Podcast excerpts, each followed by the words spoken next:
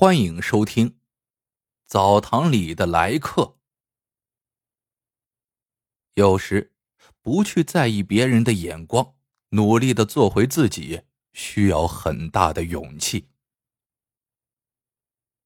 那天晚上，白云澡堂的吴老板正要打烊，突然门口进来一位戴眼镜的中年男子。吴老板朝他摆了摆手，说道：“对不起。”请明天再来。中年男子磨蹭了半天，问道：“老板，我想跟你商量个事儿。”吴老板抬起头问：“什么事儿？”中年男子掏出两百块钱说：“你能不能推迟一小时打烊？我儿子想洗澡。”吴老板很高兴：“行，当然行。”这阵子澡堂生意冷清，他一天也挣不到两百块。中年男子感激万分。很快，他推着一辆轮椅走了进来。吴老板明白了，原来他儿子是个残疾人，怪不得非要等到没人的时候才来。轮椅上的男孩大约十三四岁，神情有些黯然。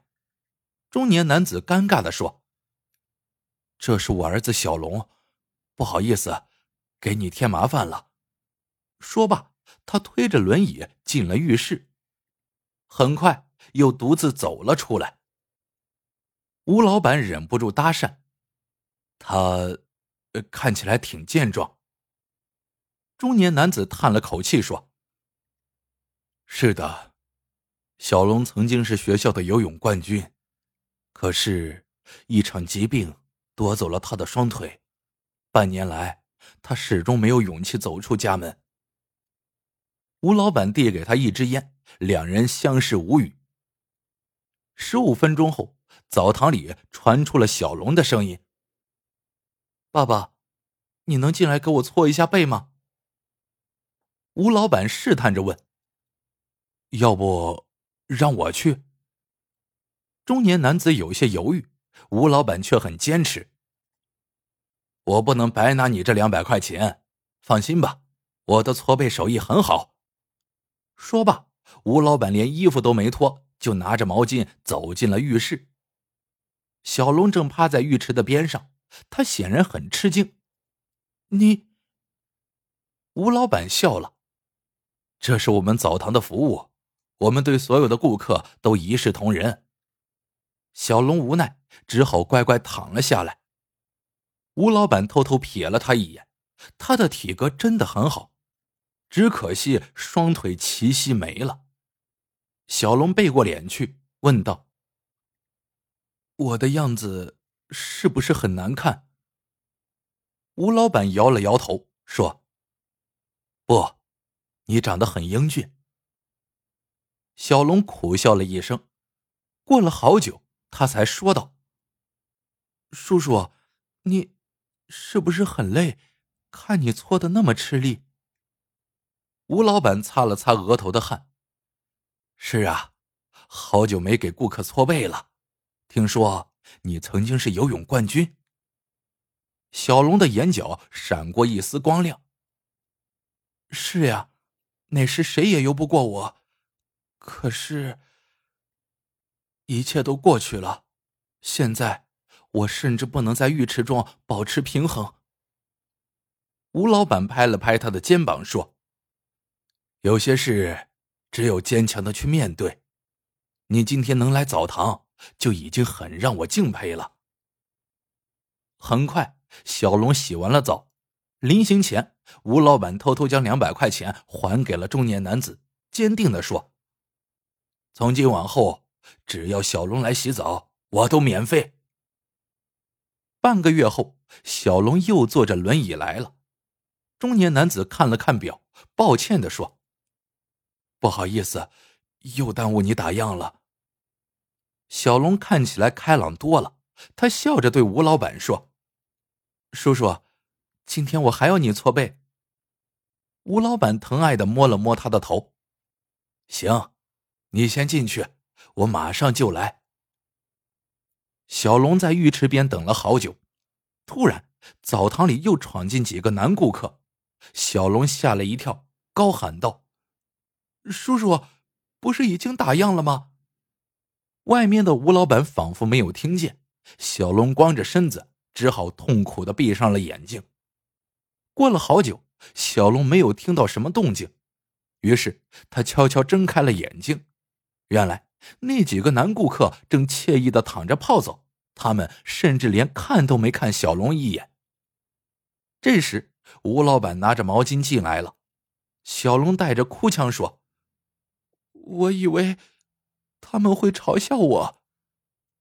吴老板的眼睛有点红。怎么会？你完全不必在意别人的眼光，只要努力做好自己就行。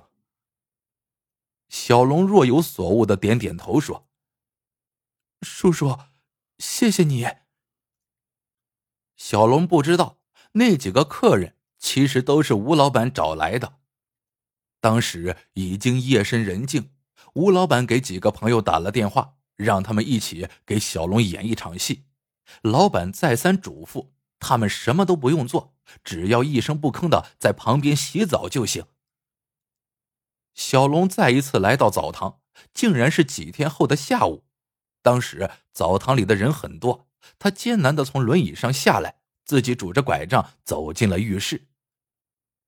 中年男子握住了吴老板的手，颤抖的说。谢谢你，让小龙走出了阴影。吴老板却羞红了脸说：“对不起，我欺骗了小龙。”说罢，他慢慢的解开了自己的衣袖。中年男子怎么都想不到，吴老板的右手竟然是一个假肢。原来，吴老板以前只是个搓澡工。三年前，一场车祸夺去了他的右臂。当时他拿着十万块赔款，欲哭无泪。他想忘记过去的一切，于是背井离乡来到了这里，开了这家澡堂。吴老板掩饰很好，这里没有人知道他是残疾人。可是他始终无法抹去心中的创伤，直到失去双腿的小龙出现。吴老板说：“一开始。”我只是出于好奇，才为小龙搓背，因为我和小龙同病相怜。后来，我深夜请朋友来洗澡，是想鼓舞小龙，但更想鼓舞自己。可是，我却又一次退却了。我看起来很善良，却始终躲在善良的背后。是小龙激励了我，他的勇气让我无地自容。三年来，我从来不敢在别人面前裸露身体。今天，我决定做回自己。吴老板脱去衣服，卸下假肢，从容的走进了澡堂。中年男子望着他的背影，泪流满面。好了，这个故事到这里就结束了。喜欢的朋友们，记得点赞、评论、收藏。感谢您的收听，我们下个故事见。